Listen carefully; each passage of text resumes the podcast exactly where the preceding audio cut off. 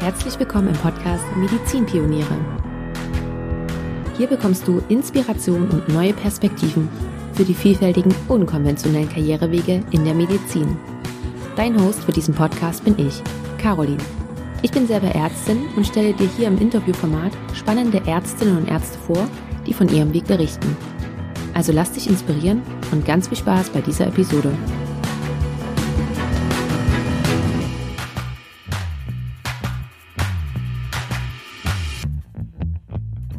Hey und herzlich willkommen zu einer neuen Podcast-Episode. Ich freue mich sehr, dass du da bist. Ich begrüße dich ganz herzlich und ich würde sagen, wir gehen heute gleich in das Interview rein. Ich stelle dir meinen Interviewgast noch ganz kurz vor.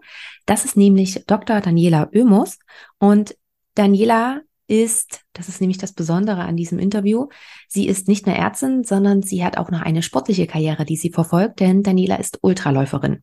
So, wenn du dich jetzt fragst, Ultra was oder Läuferin wie, ähm, ganz kurz für dich zur Einordnung.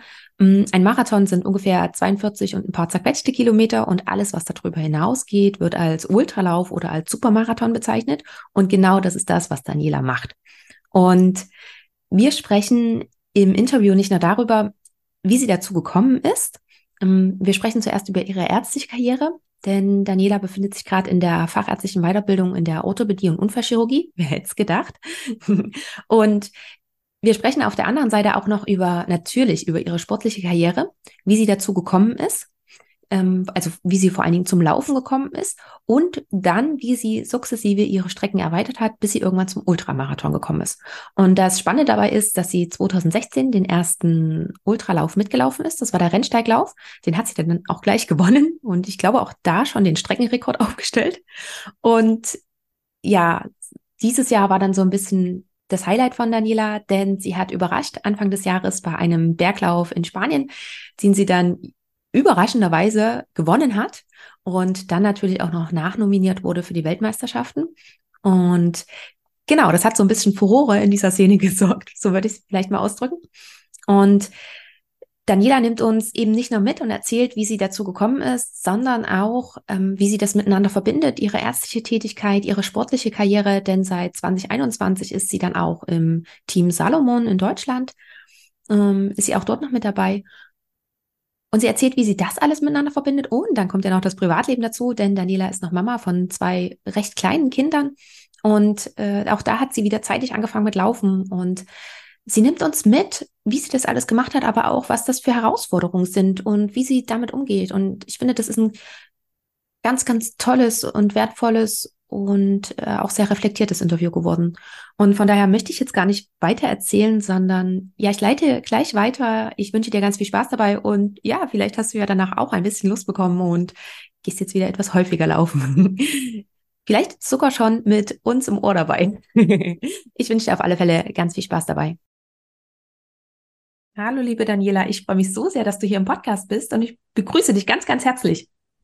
Ja, vielen Dank für die Einladung, Caroline. Ich freue mich auch. Ich freue mich vor allen Dingen, dass das so geklappt hat. Und ich bin sehr, sehr gespannt auf unsere kommende Stunde, weil du bist nicht nur Ärztin, sondern du bist auch noch Läuferin. Vor allen Dingen machst du Ultraläufe und Trailrunning. Wir werden da gleich auch nochmal weiter drauf eingehen. Und du bist sozusagen die erste ähm, sportliche Ärztin, um das mal so zu sagen, die, die Sport und die Medizin miteinander verbindet bei mir im Podcast. Und Bevor wir aber auf deine ganze Sportkarriere eingehen, möchte ich gerne auf deine ärztliche klassische Karriere eingehen und ähm, würde da ganz einfach mal kurz nachfragen. Hol uns da mal mit ab. Ähm, wo bist du gerade in deiner, in deiner ärztlichen Karriere und warum hast du dich vor allen Dingen auch gerade für diesen Weg entschieden? Ich bin, ähm, ja, ich würde mal sagen, fortgeschrittene Assistenzärztin äh, in der Orthopädie und Unfallchirurgie. Ähm, das heißt, ich habe glaube ich, noch bis Ende Januar Pflichtweiterbildungszeit. Dann könnte ich theoretisch die Facharztprüfung machen. Ähm, genau, ich arbeite äh, jetzt gerade in der Orthopädie seit 2016 schon in äh, Gera im Klinikum und habe nach dem Studium angefangen und war zwei Jahre in der Unfallchirurgie in der Uniklinik in Jena. Genau, und äh, ja, bedingt durch die zwei Elternzeiten und dann die Teilzeit ähm, hat sich das mit dem Facharzt jetzt ein bisschen gezogen.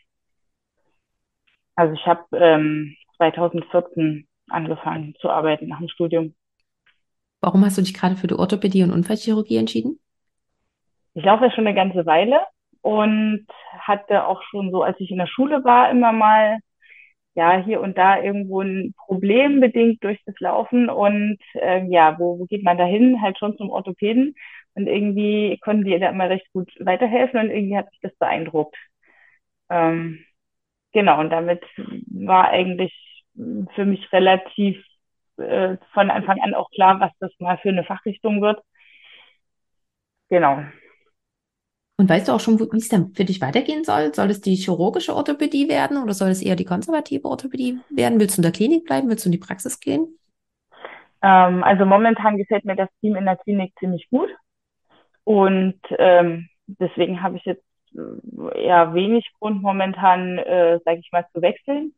Ähm, die Klinik ist ja schon ja überwiegend äh, operativ, muss man sagen, ist einfach so. Ähm, insofern wird es schon, ja, ich würde mal sagen, die nächsten Jahre erstmal so bleiben. Wobei mich so ähm, ja, physiotherapeutische Aspekte auch ziemlich interessieren, muss ich sagen. Ähm, das finde ich auch ziemlich interessant. Das ist ja auch was, was ähm, uns Sportler, Läufer wie auch andere Sportarten doch immer mal betrifft. Ähm, so ein guter Physiotherapeut, der ist schon irgendwie was wert und ähm, ja, mal gucken, vielleicht geht's dann irgendwie langfristig auch mal in die Richtung. Da gibt's ja auch noch einen Facharzt ähm, physikalische ähm, Medizin und Rehabilitation. Mal sehen. Hat, denke ich, noch ein bisschen Zeit, aber ähm, ja, finde ich auch interessant. Ähm, von der manuellen Therapie, ähm, da habe ich die Kurse gemacht. Das habe ich im Prinzip abgeschlossen. Ja, das kann man leider halt in der Klinik dann nicht so oft anwenden, aber das fand ich auf jeden Fall auch spannend. Und äh, weil wir einmal dabei sind, äh, überlegst du auch noch den Sportmediziner zu machen? Ja, muss man überlegen. Also ich glaube, ähm, das sind ja überwiegend dann Wochenendkurse, wenn ich das richtig in Erinnerung habe. Ähm, also es ist jetzt sicherlich nicht so ein äh, weiter Weg, aber ähm, ich sag mal, wenn man sich irgendwo niederlässt, ähm, sieht das sicherlich auf dem Türschild ganz gut aus. Ähm, ja, mal sehen. Hm, okay. Könnte ich mir jetzt auch vorstellen. Hm? Aber das nächste Etappenziel ist sozusagen dann erstmal die, die Fahrradsweiterbildung zu beenden. Ja, hm. ja, ja. Hm. Auf jeden Fall. Na dann, äh, dann wünsche ich dir schon mal für diesen Weg, der ja gar nicht mehr so lange ist, schon mal ganz viel Erfolg. danke, danke. Und ähm, du hast auch gerade schon gesagt, dass du ja schon länger läufst. Nimm uns da ja. mal mit. Wie bist du denn überhaupt zum Laufen gekommen? Mein Opa ist gelaufen seit, ja, seit ich das so, seit ich ihn kenne. also irgendwie schon immer. Und ähm, als ich 13 war, da hat sein Verein ähm, irgendwie noch ein paar Leute gesucht für einen, ja, irgendwie für einen Volkslauf. Da gab es eine Teamwertung und ich sag mal so, je mehr Leute teilgenommen haben, desto besser war es quasi. Und da bin ich damals fünf Kilometer gelaufen. Das war irgendwie so ein Straßenlauf. Und den habe ich damals gewonnen und habe auch einen Pokal gekriegt. Und das war natürlich eine tolle Sache. Und ähm, dann habe ich irgendwie für mich erstmal so angefangen und bin halt einfach äh, gelaufen nachmittags nach der Schule. Einfach so, ähm, ich habe ja in Dessau gewohnt, also durch die Auenwälder und so. Das war irgendwie eine schöne Landschaft, das hat mir irgendwie Spaß gemacht. Und dann im nächsten Jahr ähm, hat mich mein Opa mal mitgenommen zu einem Bahnwettkampf. Ja, das war blöderweise irgendwie so 800 Meter, also so kurzen Strecken liegen mir so gar nicht. Ähm, und der hat dann auch so hinterher gemeint, naja, sah jetzt irgendwie nicht so gut aus, irgendwie könnte man da vielleicht auch am Laufstil noch ein bisschen arbeiten und ich dann auch gesagt, ja, irgendwie würde ich schon auch gerne ein bisschen schneller werden und ähm, so kam es dann, dass mich mein Opa ähm, trainiert hat, so vom 14. bis ungefähr zum 18. Lebensjahr. Und Darf ich da ganz kurz einhaken? Hat dein Opa irgendwie in, in, also bis auf, dass er selber gelaufen ist, hat er irgendwie auch noch einen anderen Background gehabt zum Laufen? Ähm, irgendwie Trainer oder ähnliches? Hm, nein, das nicht, aber er ist schon in der Jugend gelaufen. Ähm, also zu DDR-Zeiten hatte damals, glaube ich, den Sprung zum Olympiakader irgendwie so knapp verpasst. Ähm, aber ist schon auch dann, äh, sage ich mal, im späteren Erwachsenenalter, also so mit 50, 60, 70 auch noch ziemlich äh, schnell gewesen, so in seiner Altersklasse, auch deutschlandweit. Ähm, ja, aber jetzt hat jetzt keinen theoretischen Hintergrund in dem Sinne, sondern hat einfach viel von dem angewandt, was er früher so kannte an Trainingsmethoden und ähm, hat dann auch Kontakt gehabt äh, zum Landestrainer, der in Halle war, an der Sportschule. Die haben sich immer mal ausgetauscht. Ja, genau. Okay, spannend, ja. Also bis zum 18. Mhm. Lebensjahr war sozusagen dein Opa dein Trainer. Ja, genau. Und dann ähm, war klar, dass ich äh, nach Jena gehe zum Studieren und ähm, habe dann gesagt, na ja, eigentlich würde ich mich schon freuen äh, über eine Trainingsgruppe. Ich habe ja eigentlich immer alleine trainiert zu Hause, ähm, weil es eben so Gleichaltrige, äh, die jetzt ähnlich gelaufen sind, einfach in der Stadt, sag ich mal, nicht gab. Also es gab ähm, Trainingsgruppe für Sprinter. Ähm, da war ich auch ab und zu mal, um die Schnelligkeit ein bisschen zu verbessern, aber so Langstreckenläufer gab es in Dessau jetzt eher weniger. Ähm, vor allem so nach, im Nachwuchsbereich eigentlich kaum. Und da hatte ich mich dann gefreut in Jena, dass es da eine Trainingsgruppe gab. Und ähm, da bin ich natürlich dann auch zu dem ähm, Trainer dann gegangen. Und ähm, das war der Stefan Geisenheimer ähm, aus äh, Bürgel, also aus der Nähe von Jena. Und ähm, ja, das war eigentlich auch soweit stimmig.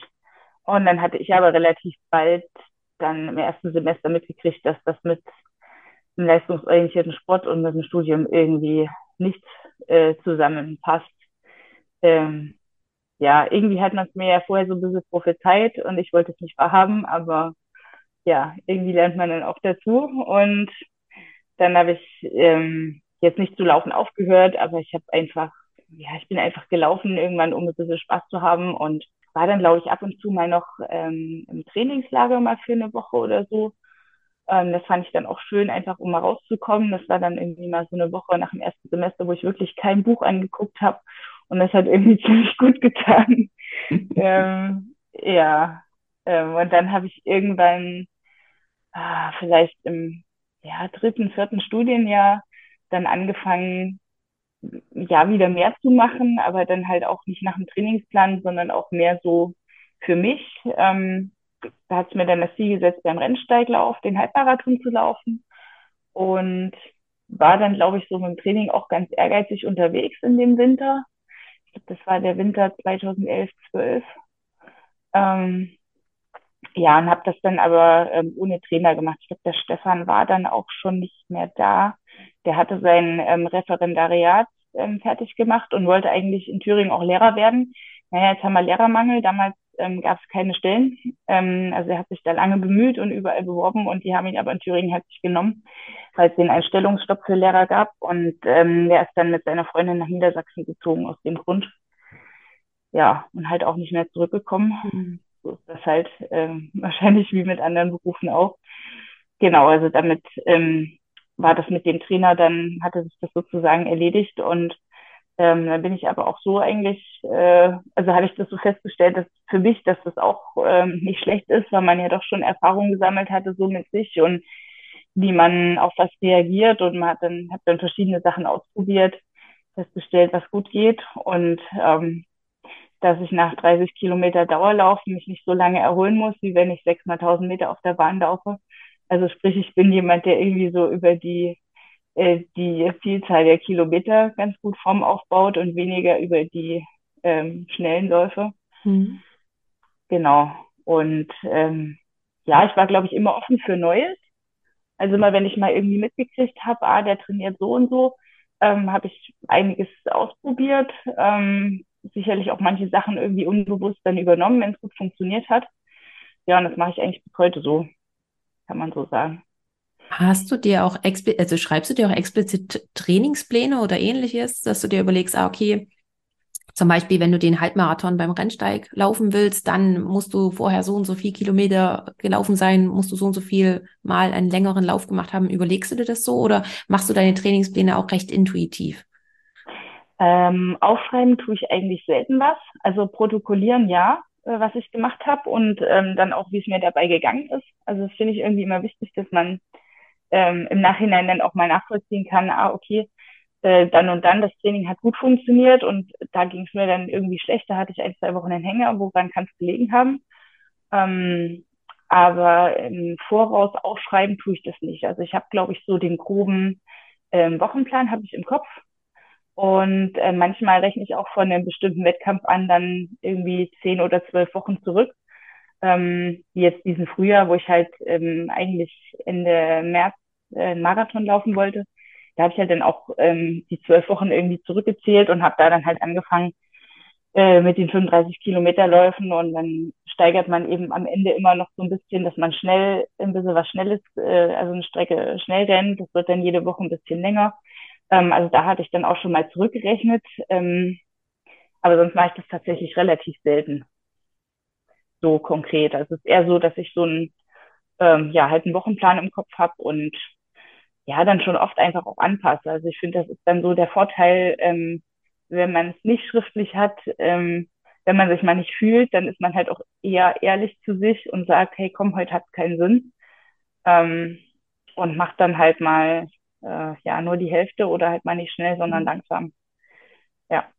Und es ist trotzdem es weiterhin so, dass du auch deine Trainingspläne jetzt noch selber machst, sozusagen, dein Training komplett selber bestimmst oder arbeitest ja, du jetzt mit ja. dem Trainer zusammen? Nein, nein, mache ich immer noch selber. Krass. Ja, sehr cool.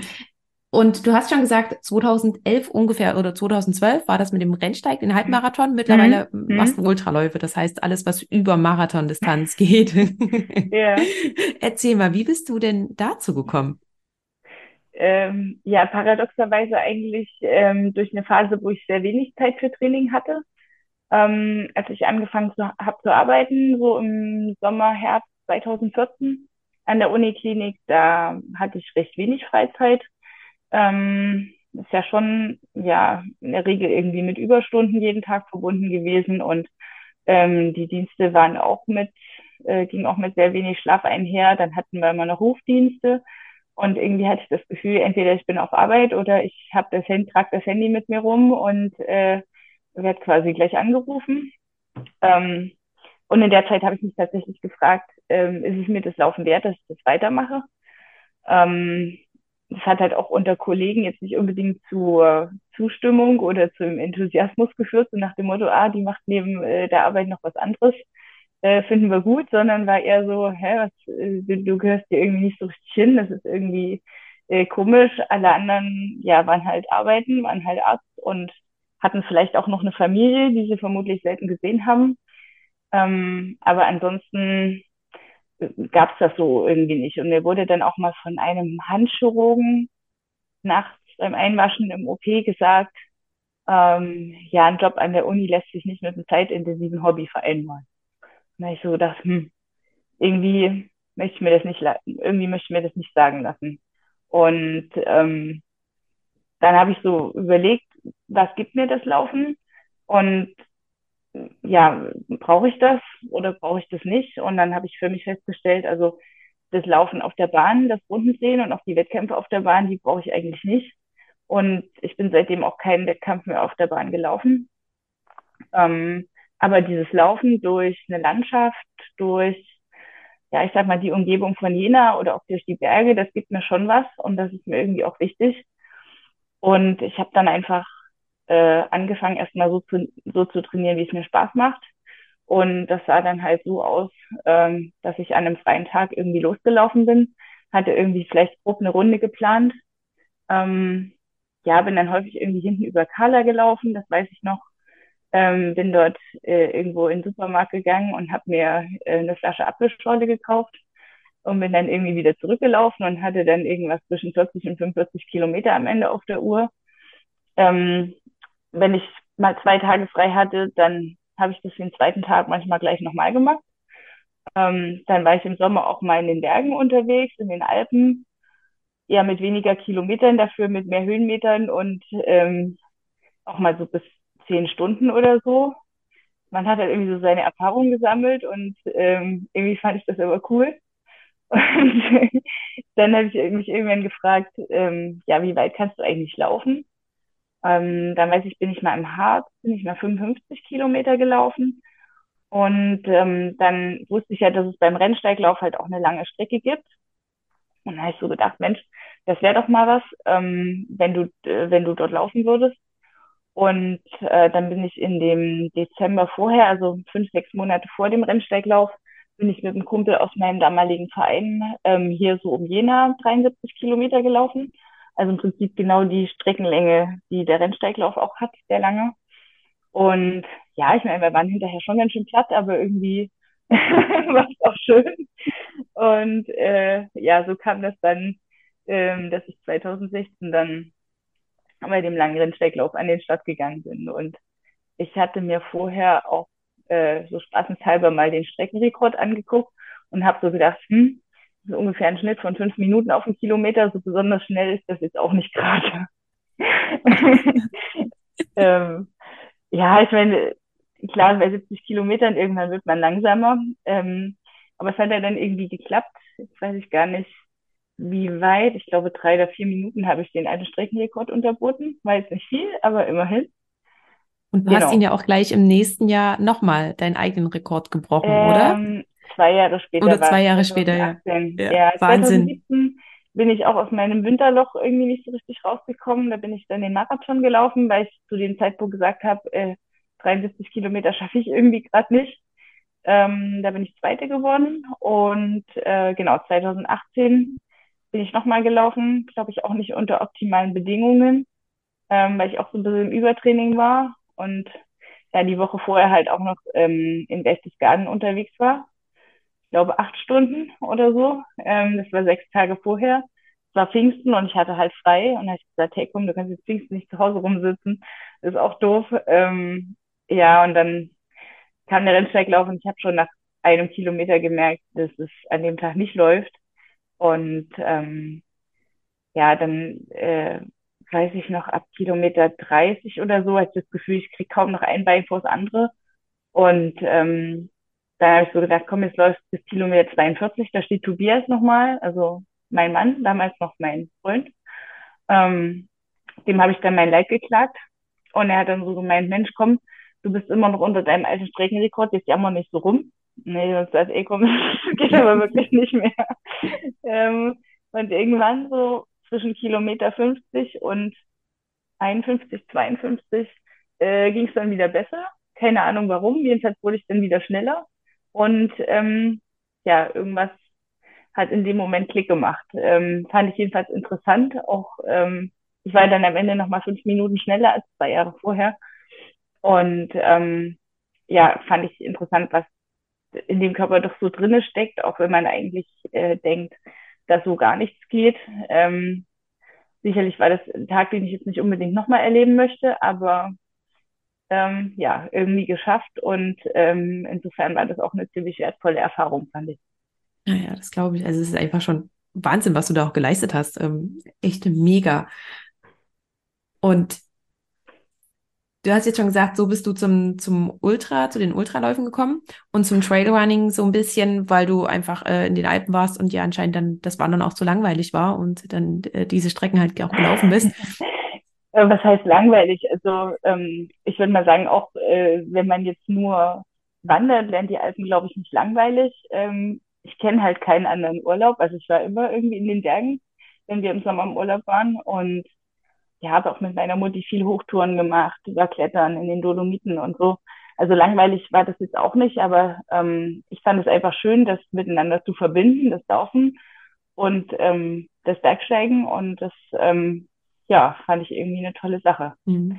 Und dann hat man ja irgendwann auch mitgekriegt, dass es Läufe gibt in den Alpen.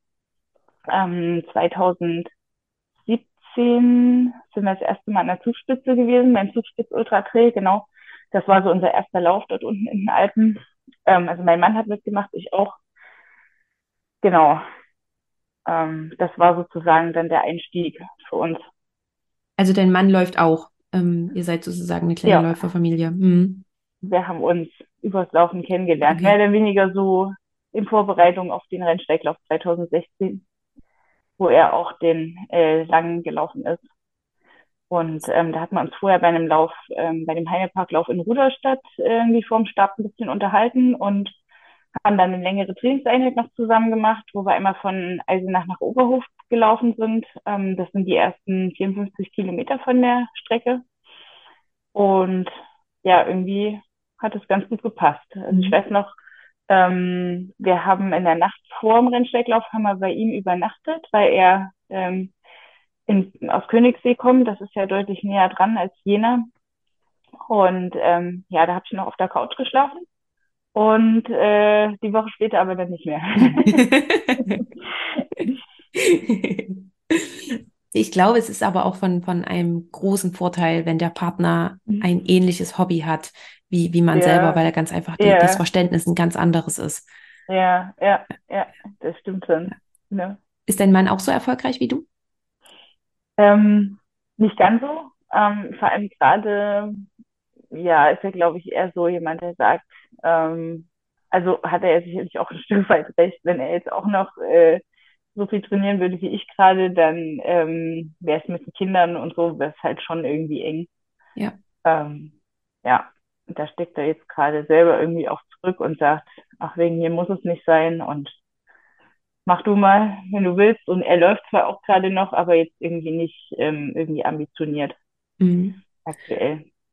Na, weil gerade dieses Jahr ist ja auch ähm, das Jahr für dich, was nochmal so richtig reingeschlagen hat. Du hast äh, Anfang Mai diesen Jahres diesen unaussprechlichen Lauf in Spanien. Tegama Aizuri, ja. Genau. Also Tegama, Tegama ist der, ähm, das Dorf, sage ich mal, äh, wo Stadt und Ziel ist. Und ähm, Aizuri ist der eine Gipfel, äh, wo man drüber rennt.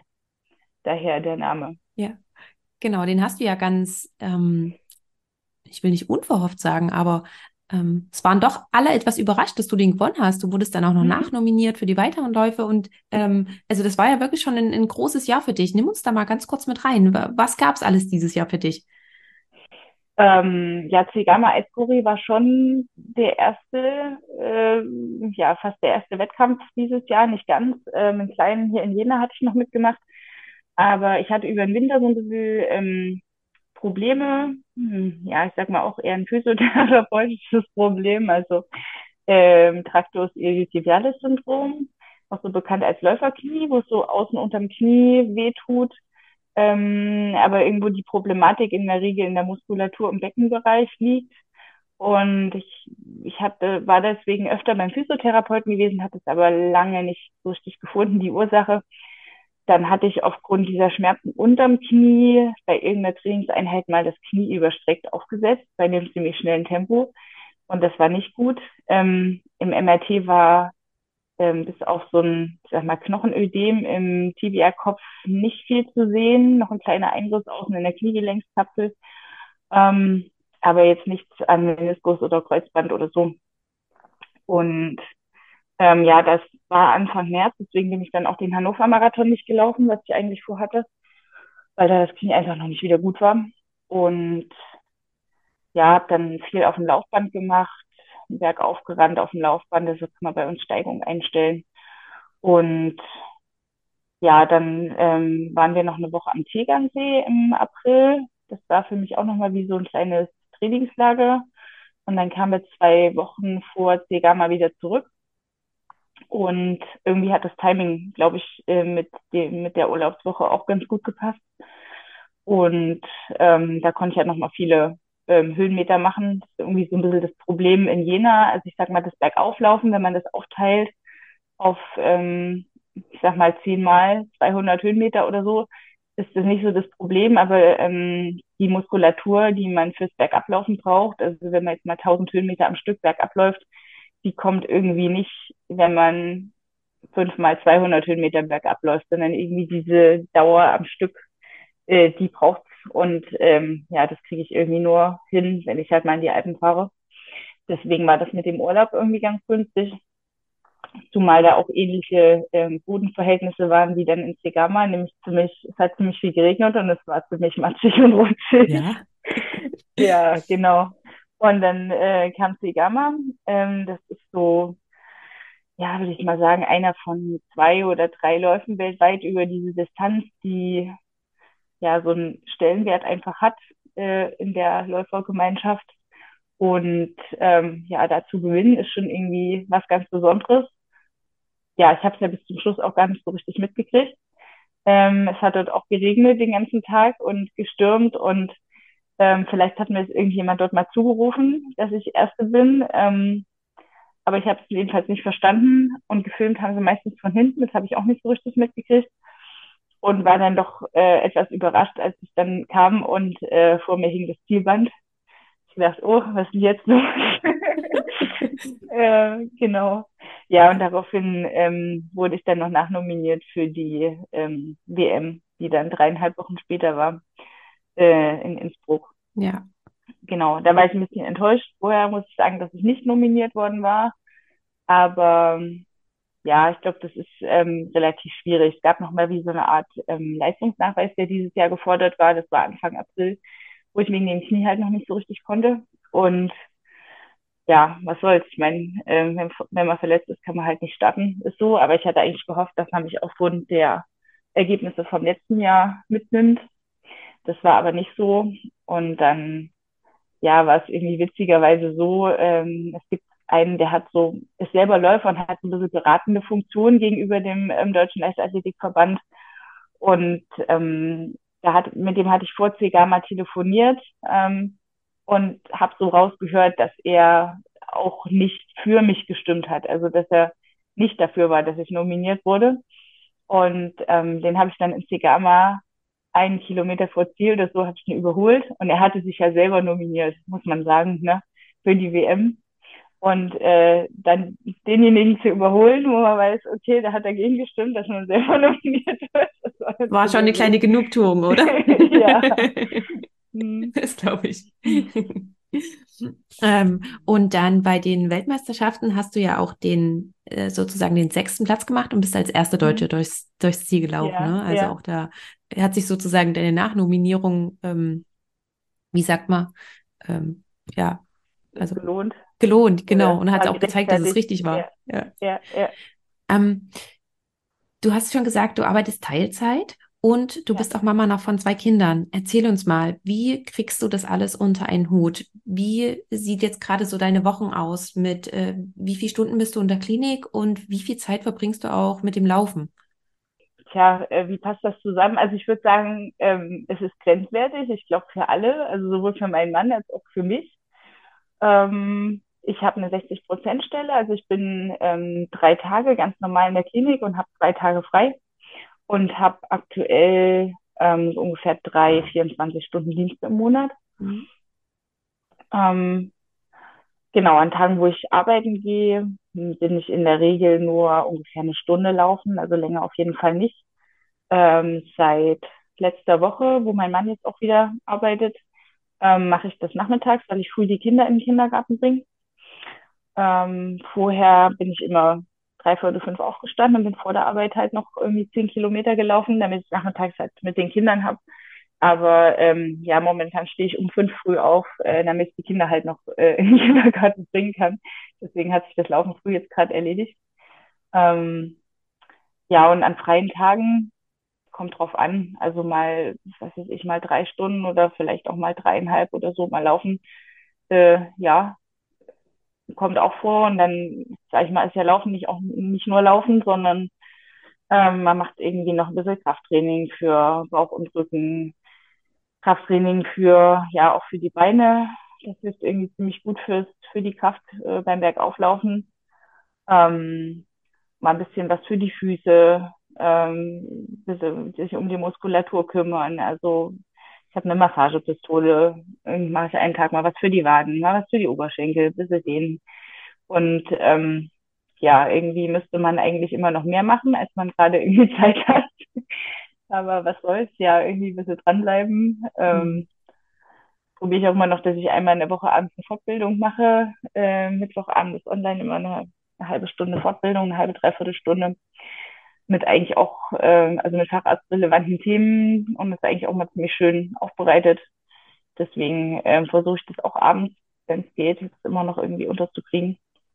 Einmal in der Woche, ja.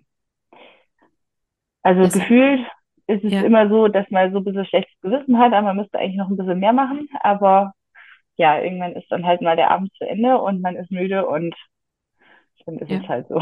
Und ein bisschen Schlaf braucht man auch noch zwischendurch? Ja, ja, ja. Ich bin, glaube ich, auch eher jemand, der relativ viel Schlaf braucht, gerade wenn ich jetzt halt viel laufe. Mhm. Ähm, merkt man dann halt, ja. Ja. Auf wie viele Kilometer kommst du so in der Woche? Hm, gerade äh, muss ich sagen, vielleicht so auf 50 bis 80. Mhm. Ähm, den Winter hatte ich mal eine Woche mit 150 Kilometern. Ja, ansonsten mal so 120, 130 ist auch schon nicht schlecht. Ähm, wobei halt auch noch die Höhenmeter dazukommen. Also wenn ich da 120 oder 130 Kilometer äh, stehen habe, dann sind in der Regel noch 2.000 bis 3.000 Höhenmeter mit dabei. Ähm, ja, und manchmal ähm, mache ich halt, was weiß ich, laufe ich halt in Jena irgendwie zweieinhalb Stunden im Berg runter und habe nach den zweieinhalb Stunden dann 15 Kilometer auf der Uhr stehen. Einfach, ähm, ja, weil es halt immer steil hoch und runter geht und man entsprechend langsam ist. Ja. Ja. Und äh, gerade auch, weil du gesagt hast, du machst auch äh, noch Kraftübungen und sowas ähnliches. Das heißt, Mhm. du kommst sozusagen auf jeden Tag Sport oder ähm, Mehr oder weniger. Also ja. es gibt vielleicht mal einen Tag in der Woche, wo ich wirklich fast gar nichts mache. Ja, meistens halt einen Tag, wo ich arbeiten gehe, wo ich dann sage, okay, heute mache ich Ja. Ruhetag. Ja. Hm. Mm, Und seit, wenn mich jetzt nicht alles täuscht, seit zwei Jahren bist du im Team Salomon untergekommen. Ja, seit 2021, Ja. genau. Ja. Hm. Erzähl mal, wie bist du dazu gekommen und was bedeutet das eigentlich? Ähm, ich bin Vierte geworden beim Marathon du Mont Blanc ähm, 2021. Das war auch ähm, ja eine Überraschung, sage ich mal. Ähm, das ist auch ein ja, sag ich mal, relativ prestige, prestigeträchtiger Lauf und ähm, auch Teil von der Golden Trail World Series, ähm, die halt so mehrere bekannte Läufe im Jahr miteinander verbindet und ähm, wo man für jeden Lauf halt ähm, Punkte bekommt und ähm, die drei besten Läufe gehen in die Gesamtwertung ein. Dementsprechend sind da eben relativ, äh, ist dann relativ großes äh, Teilnehmerfeld von ziemlich schnellen Läufern in der Regel dabei. Und ähm, ich bin mit Salomon-Schuhen damals gelaufen ähm, und daraufhin ähm, haben sie angefragt, ob ich nicht mit äh, dazukommen möchte. Genauer hat äh, damals der Craig Follet, das war der internationale Athletenmanager, der hat gemeint, also wenn du noch zwei Läufe aus der Serie in den Top Ten findest, dann ähm, kann ich dir einen Zweijahresvertrag machen. Und dann hatte ich damals mit dem, mit dem linken Fuß Probleme und ähm, ja, wir waren gerade im Urlaub, also ich hatte jetzt nicht äh, direkt Kontakt zu meinem Physiotherapeuten, nur über WhatsApp. Und äh, so wie das klang, hat er aber schon gemeint, naja, das ist, ähm, kommt wahrscheinlich irgendwie zustande, weil das Fußgewölbe unter den Kilometern etwas nachgibt und ähm, das gibt halt damit unter Probleme hinten im Rückfuß. Und da hatte ich dann schon gedacht, naja, das ist wahrscheinlich eine längerfristige Geschichte. Also irgendwas, irgendeine Verletzung, die jetzt nicht nach zwei, drei Wochen wieder gut ist. Was dann ähm, auch nicht so verkehrt war. Ja, und außerdem hatte ich eigentlich gesagt, ähm, ich mache den Rennsteiglauf noch mit. Der war in dem Jahr im Oktober, ähm, Corona-bedingt. Und danach wollte ich eigentlich nochmal ja, vier, fünf Monate so ein bisschen Pause machen und eigentlich auch zu Hause bleiben. Und ähm, weil wir eigentlich nochmal Kinderwunsch hatten. Und ähm, wir hatten ja mit dem ersten Kind, äh, also mit damit, dass ich schwanger geworden bin, ziemlich lange zu tun. Ähm, da war ich ja eineinhalb Jahre letzten Endes auch in, äh, in Behandlung, weil ich keinen Eisprung hatte. Und ähm, nach der ersten Schwangerschaft hatte ich aber einen Zyklus. Und dann habe ich gesagt, hey komm, solange das so ist, irgendwie müssen wir gucken, dass es nochmal klappt. Ähm, weil das Theater äh, vom ersten Mal, das wollten wir nicht nochmal mitmachen mit der Kinderwunschpraxis und so. Das ist einfach ziemlich nervenaufreibend dann auf die Dauer. Und ähm, genau, deswegen hatte ich da hm, erstmal nicht zugesagt. Ähm, dann gab es aber die Möglichkeit, in das ähm, Salomon-Team von Deutschland einzutreten.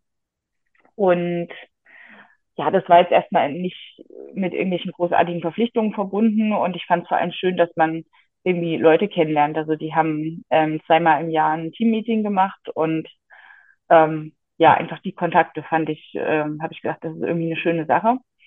Ähm, genau, deswegen habe ich das gemacht. Ähm, dann war mir, weiß nicht, drei, vier Tage später oder so, ging das dann auch los mit der Übelkeit und dann war irgendwann klar, okay, ich bin nochmal schwanger und damit hatten sich die weiteren Wettkämpfe in dem Jahr dann sowieso erledigt.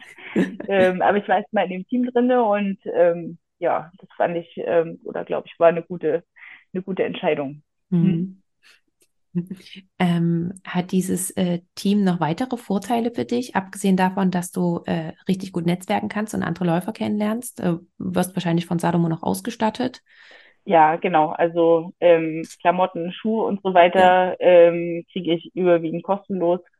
und ähm, seit diesem Jahr auch eine finanzielle Unterstützung. Deswegen ähm, habe ich dann gesagt, okay, wenn das so funktioniert, dann ähm, würde ich auch noch einen Tag zu Hause bleiben, damit ich halt mehr Zeit fürs Training habe. Ja. Und ähm, deswegen habe ich ab Mai diesen Jahres dann von 80 auf 60 Prozent reduziert. Genau, und ähm, habe es bis jetzt auch noch nicht bereut. Und du hast vorhin auch schon gesagt, es gibt auch mittlerweile Läufe, äh, bei denen es Preisgelder gibt. Das heißt, äh, du hast dir sozusagen mit deiner Laufkarriere schon ein zweites Standbein auch aufgebaut. Ja, sicherlich nur ein kleines Standbein, würde ich mal sagen, im, im Vergleich zu dem, was ich ähm, so in der Klinik verdiene. Ähm, aber ja, es kommt ein bisschen was bei rum. Mhm man kann natürlich auch die Sportarten noch miteinander vergleichen und da ist wahrscheinlich so ein Preisgeld bei einem Trailrun ähm, nichts im Vergleich zu, weiß ich nicht, was ein Fußballer verdient oder so. Das sind ja, ja diejenigen, die da rangezogen äh, werden. Ja, Aber ja. Äh, auch, weiß ich nicht, andere Leichtathletik, äh, Wettkämpfe oder ähnliches, ähm, die, die hängt ja wahrscheinlich auch ganz einfach noch ein bisschen hinterher. Ich glaube, so viel gibt es in der Leichtathletik dann auch nicht. Also für manche Läufe vielleicht, ich meine, die großen Städte-Marathons, da gibt es sicherlich dann auch viel Preisgelder aber die sind natürlich auch entsprechend gut besetzt. Ja, sonst ähm, denke ich, kommt auch eher die Unterstützung bei, in der Leichtathletik von Sponsoren und ähm, vielleicht noch von der Deutschen Sporthilfe, dass die so bestimmte Trainingszentren zur Verfügung stellen und so weiter. Aber ansonsten ist es sicherlich eher schwierig. Also ich sag mal, wenn man einmal irgendwie den Durchbruch geschafft hat, dann mag das sicherlich irgendwie funktionieren, aber erstmal dahin zu kommen, das ist, glaube ich, ähm, schwierig und auch sicherlich die Ursache dafür, warum wir in Deutschland nicht ähm, so sehr viele gute Leichtathleten haben oder auch nicht so sehr viele gute Läufer. Ja, ja bin ich voll bei mhm. dir. Ähm, wonach suchst du deine Wettkämpfe aus? Also ich muss sagen, dieses Jahr habe ich eigentlich schon die Herausforderung einfach gesucht und ähm, wie gesagt, die Golden Trail ähm, Serie, die verbindet halt viele, also einige Läufe, also sechs Läufe weltweit, die einen recht hohen Stellenwert haben. Und da habe ich gesagt, okay, dann ähm, nehme ich halt an den Teil, die in Europa stattfinden. Also zwei sind äh, in den USA. Und äh, dann habe ich gesagt, okay, das ist jetzt familienbedingt einfach ungünstig, ähm, weil ich dann zwei Wochen unterwegs wäre äh, mit zwei kleinen Kindern. Das ist, glaube ich, auch eher nicht so günstig. Und zwei Wochen ohne die Familie Urlaub machen wollte ich jetzt auch nicht.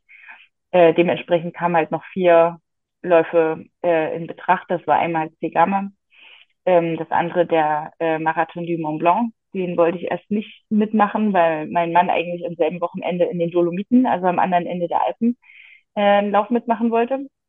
Ähm, dann noch äh, ein Lauf in Dolomiten, der ähm, Dolomites und dann halt Sierzinal ist der vierte.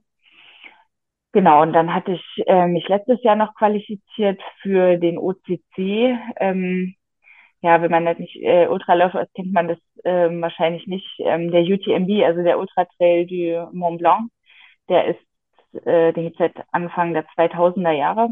Der ist ähm, ja weltweit, sag ich mal, zu einem Mekka eigentlich geworden, gerade der Ultraläufer. Ähm, da geht es also einmal um das ganze Bergmassiv rundherum. Äh, das sind 100 Meilen, also um die 170 Kilometer.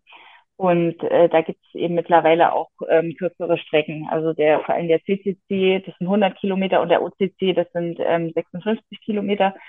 Die haben jetzt auch mittlerweile ähm, ja einen recht hohen Stellenwert. Und ähm, das ist immer Ende August, die, also letzt, die letzte Augustwoche ähm, in Chamonix, wo diese ganzen Läufe stattfinden. Und ähm, ja, genau, da habe ich mich letztes Jahr qualifiziert und da habe ich dann natürlich gesagt, okay, da fahren wir dieses Jahr wieder hin. Das haben wir jetzt schon die letzten zwei oder drei Jahre gemacht, dass wir halt die letzte Augustwoche dann in Chamonix waren. Mhm. Genau. Ja, und dann ähm, hoffe ich, dass ich mich jetzt über die Golden Trail Serie oder in der Golden Trail Serie äh, qualifiziere für das Finale. Und es ist irgendwann im Oktober auf Capri. Da finden sie irgendwie immer sehr schöne ähm, Lokalitäten. Letztes Jahr war es auf Madeira. Ja. Ähm, genau.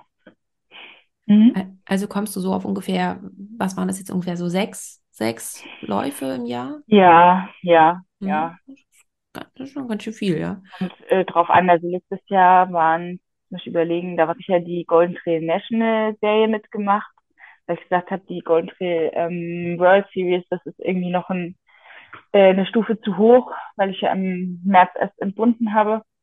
Ähm, und das waren zwei, drei Läufe für die National-Serie. Dann noch der Eiger war Nummer vier und dann halt mal auf Madeira die ganze Woche. War der fünfte, wobei ich halt dann auch im Juli den ersten Wettkampf gelaufen bin. Im Juli, nach, Hm. nach vier Hm. Monaten. Ach, krass. Hm. Wann hast du wieder Hm. angefangen zu trainieren? Nach zwei Wochen.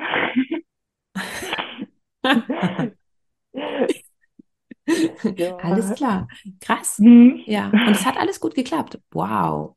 Cool. Ja, ich meine, man hat schon irgendwie so ähm, seine Problemchen. Also eher nicht äh, mit dem Beckenboden, wie, wie man es irgendwie immer so gesagt bekommt, sondern eigentlich eher so die Bauchmuskulatur. Hm. Ähm, man, ich hätte ja vorher, also vor der ersten Entbindung, nie gedacht, dass man beim Laufen so viele Bauchmuskeln braucht. Aber man braucht sie tatsächlich, vor allem wenn man schnell rennt oder bergab. Und ähm, ja, am Anfang sind die ein- einfach noch nicht wieder so richtig da. Und ich hatte dann halt immer mal so ein bisschen Rückenprobleme. Und ja, ich glaube, das gehört dann irgendwie einfach äh, ein Stück weit mit dazu. Lässt sich nicht vermeiden. Man muss sich dann halt langfristig irgendwie drum kümmern. Ja. Ja. Definitiv. Krass. Und weil du es vorhin auch angesprochen hast, ähm, gerade so ähm, der Lauf am Mont Blanc und so, beziehungsweise jetzt in, in der Schweiz, macht es dann immer so, dass ihr die Familie mitnehmt oder fährst du dann zu solchen Events alleine? Wie kriegt ihr das vereinbart? Ähm, kommt immer drauf an, wie es klappt. Also nach Zegama bin ich jetzt alleine geflogen. Da bin ich, glaube ich, den Freitag hingeflogen und am Montag wieder zurück. Ähm, beim Marathon du Mont Blanc, wenn wir das, wenn das vorher klar gewesen wäre, dass ich dort laufe, dann hätten wir dort wahrscheinlich auch eine Woche Urlaub gemacht. Ähm, so war das dann eher nach Zegama die Entscheidung, hey komm, ähm, willst du nicht doch dort laufen? Es macht doch irgendwie wahrscheinlich Sinn. Ähm, da waren wir gerade im Urlaub in Südtirol. Da bin ich also auch alleine äh, rübergefahren, die acht Stunden und zwei Tage später wieder zurück. Ähm, muss ich mal überlegen, ja, Sierra Sinai fahre ich auch alleine und ähm, beim OCC, da sind wir dann aber die Woche zusammen in Chamonix. Ja. Und ähm, letztes Jahr waren wir für ein Eiger Ultra Trail, da waren wir auch äh, dort. Das war unser Urlaubsende. Da waren wir die letzten vier Tage halt in, in Grindelwald, auch in Chamonix zusammen. Und zwischendrin waren zwei Läufe, wo ich, nee, ein Lauf, wo ich allein hingefahren bin, genau in Meierhofen. Da waren wir auch irgendwie vier Tage alle zusammen dort. Hm. Okay, also drauf haben. Also momentan sind halt die Kinder noch ziemlich klein. Da ist es ähm, ja mit der An- und Abreise für die Kinder und auch für uns irgendwie ziemlich stressig, wenn man sagt, man fährt da nur für ein Wochenende runter. Das versuchen wir eher zu vermeiden. Äh, wenn man eine ganze Woche äh, dort verbringen kann, dann macht es Sinn. Ähm, ja, müssen halt dann beide irgendwie eine Woche Urlaub nehmen. ja. Mhm. Hm. Und gab es auf deinem Weg, gerade jetzt, ähm, wo auch deine Laufkarriere immer mehr in Schwung gekommen ist, ähm, hast du irgendwann mal gedacht, du willst es nicht mehr machen? Ähm, irgendwas von beiden schmeißt du hin, entweder äh, die, die Medizin oder das Laufen oder kam auch irgendwie Bedenken mal hoch, dass es vielleicht auch zu viel ist oder dass du zurückruderst oder wie auch immer? Ähm, also Bedenken oder lange überlegt habe ich vor allem Ende letzten Jahres. Ähm, da hatte ich ja bei Salomon angefragt, ob das mit der finanziellen Unterstützung möglich ist. Und habe dann halt auch gesagt, also wenn das so wäre, wenn das funktioniert, dann würde ich halt versuchen, das mit den 60 Prozent irgendwie umzusetzen. Ja, mein Chef war natürlich auch erstmal nicht begeistert. Ich meine, er hat das dann letzten Endes schon unterstützt. Ähm, aber klar, irgendwie ist man halt ähm, ja erstmal nicht froh, wenn man erfährt, dass halt jemand noch einen Tag weniger da ist in der Woche. Und ja, das war ein Moment, bis das so klar war, dass das funktioniert und dass das so in die Wege geleitet war, da habe ich schon irgendwie überlegt, ist das jetzt der richtige, ist das jetzt der richtige Weg, der richtige Ansatz? Andererseits habe ich gedacht, mein Gott, so sehr viel zu verlieren habe ich jetzt vielleicht auch nicht. Ähm, wenn es jetzt nicht funktioniert, dann kann man auch nach einem Jahr wieder sagen, okay, ähm, ich komme wieder den Tag mehr in der Woche. Ja, ansonsten ist es natürlich schon mitunter verlockend, gerade wenn man dann so Erfolg hat, zu sagen, hey, kommen alle anderen, die da vorne laufen, ähm, die machen das entweder äh, also als Vollprofi, also sprich, die gehen jetzt nicht arbeiten, oder äh, diejenigen, die vielleicht noch ein bisschen arbeiten gehen, die haben auf jeden Fall keine Kinder. Und ähm, ich glaube, jemanden, der so beides hat, fällt mir jetzt niemand ein, von denen, die da vorne so mitlaufen. Und das sicherlich auch aus gutem Grund, einfach weil es ähm, ja für Zeit und Zeit fürs Training und Zeit für Erholung einfach ähm, schwierig ist. Und ja, ich sag mal, Leistungssport braucht einfach auch die Zeit für die Regeneration. Ähm, vielleicht, also ich glaube, so für Triathlet, das ist nochmal ein Stück extremer, weil die einfach sehr viel Zeit auf dem Fahrrad verbringen und dementsprechend, ja, ich glaube, den Rest des Tages einfach wirklich auf der Couch verbringen, ähm, bis sie wieder trainieren gehen. Beim Laufen hat man ja nicht ganz so eine lange Trainingszeit, einfach weil die ähm, Belastung für den Körper noch viel, also einfach größer ist, weil man sein Gewicht die ganze Zeit durch die Gegend trägt. Ähm, dadurch ist es, glaube ich, nicht ganz so extrem, aber klar, es wäre schon optimaler, wenn man nach dem Training irgendwie erst in ein, zwei Stunden auf die Couch legt, was halt oftmals noch nicht geht. Ja, insofern kommt man dann schon so ein bisschen ins Überlegen. Andererseits ähm, ist das Laufen ja auch nicht für die Dauer. Und ja, irgendwie möchte man dann schon irgendwie mit der Ausbildung auch mal weiterkommen. Ist nicht einfach, aber ich habe immer gesagt, jetzt äh, gucke ich erstmal, was das Jahr so bringt und irgendwie wird es schon weitergehen.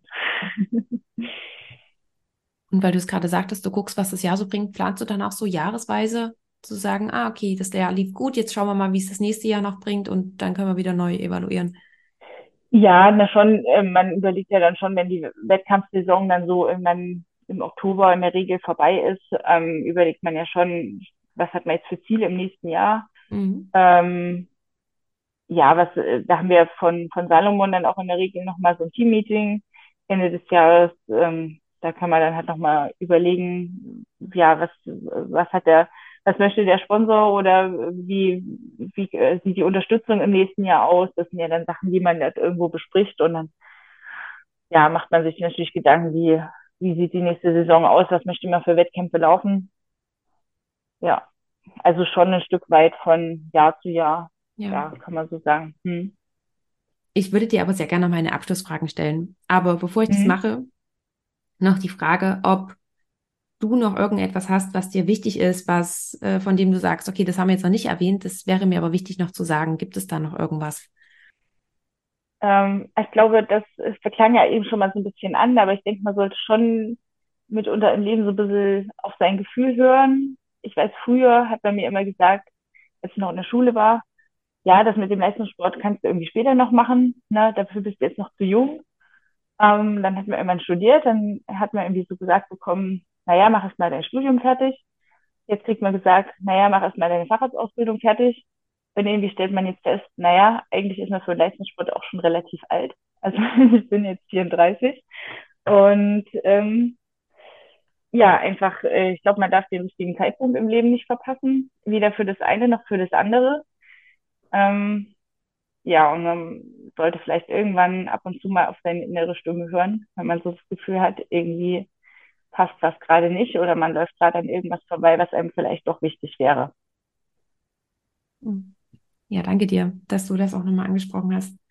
Und ich dachte bloß gerade so, es ist halt, ähm, es ist halt wirklich irgendwie eine doofe Zeit in dem Sinne, dass äh, sich alles meistens auf diese 30er Jahre konzentriert. Äh, dann, gerade bei uns, bei uns Ärzten, man ist dann halt fertig mit dem Studium und man steckt noch so ein bisschen in der Fahrradsausbildung und dann kommt halt noch die Familie mit dazu und dann kommt halt vielleicht noch was anderes mit dazu, wie so, so wie bei dir und es ist halt alles so total konzentriert und das halt alles unter einen Hut zu bringen, ist, ist wirklich schwer. Ähm, ja. Ja. Aber ich glaube, die, ähm, diese Herausforderung, das anzunehmen, das lohnt sich dann auch wieder im, äh, ja. im Nachhinein. Ja, ja, das stimmt. Und ich möchte dir auch sehr gerne meine drei Abschlussfragen stellen. Und die erste Frage ist, ob du eine Buchempfehlung für uns hast. Gibt es ein Buch? Also du kommst wahrscheinlich nicht mehr großartig zum Lesen. Vielleicht hörst du ja Hörbücher auf deinen Läufen. ähm, ja, doch, da fällt mir spontan was ein. Ähm, Chrissy Wellington, ähm, Life Without Limits. Mhm. Ähm, ich habe es als Hörbuch mehrfach gehört und ich finde es immer wieder sehr motivierend. Es ist eine Autobiografie und ähm, sie war ähm, Triathletin, hat oh, drei oder viermal ähm, den Ironman auf Hawaii gewonnen. Und ja, den Lebenslauf finde ich irgendwie beeindruckend. Super, äh, das packe ich auf alle Fälle mit in die Show Notes. Vielen lieben Dank dafür. Interessieren dich die Bücher, die im Podcast genannt werden? Dann schau mal in den Show Notes nach. Dort findest du einen Affiliate-Link und wenn du darüber kaufst, bekomme ich eine kleine Provision Für dich ändert sich beim Kaufpreis aber absolut gar nichts. Du unterstützt also mit deinem Kauf über diesen Link den Podcast gleich mit. Ich danke dir ganz, ganz herzlich dafür und die Werbung in eigener Sache ist jetzt zu Ende und für dich geht's zurück zum Interview. Ähm, und wo siehst du uns Ärztin bzw. auch den Arztberuf in 10 bis 15 Jahren? 10 bis 15 Jahren. Boah, ich weiß gar nicht, ob sich da schon so viel getan hat. weiß man nicht. Ähm, also ich glaube schon, der Trend geht hin zur Teilzeit. Also jedenfalls hört man das doch immer mal öfter, ähm, dass es Leute gibt, die jetzt, also nicht unbedingt nur mit Kindern, sondern auch so Leute, die jetzt sagen, okay, ich möchte einfach mal einen Tag in der Woche wenigstens frei haben, wenn ich schon vielleicht am Sonnabenddienst habe und dann eigentlich kein, kein Wochenende habe. Aber dann ähm, gehe ich halt jetzt nur die 80 Prozent arbeiten.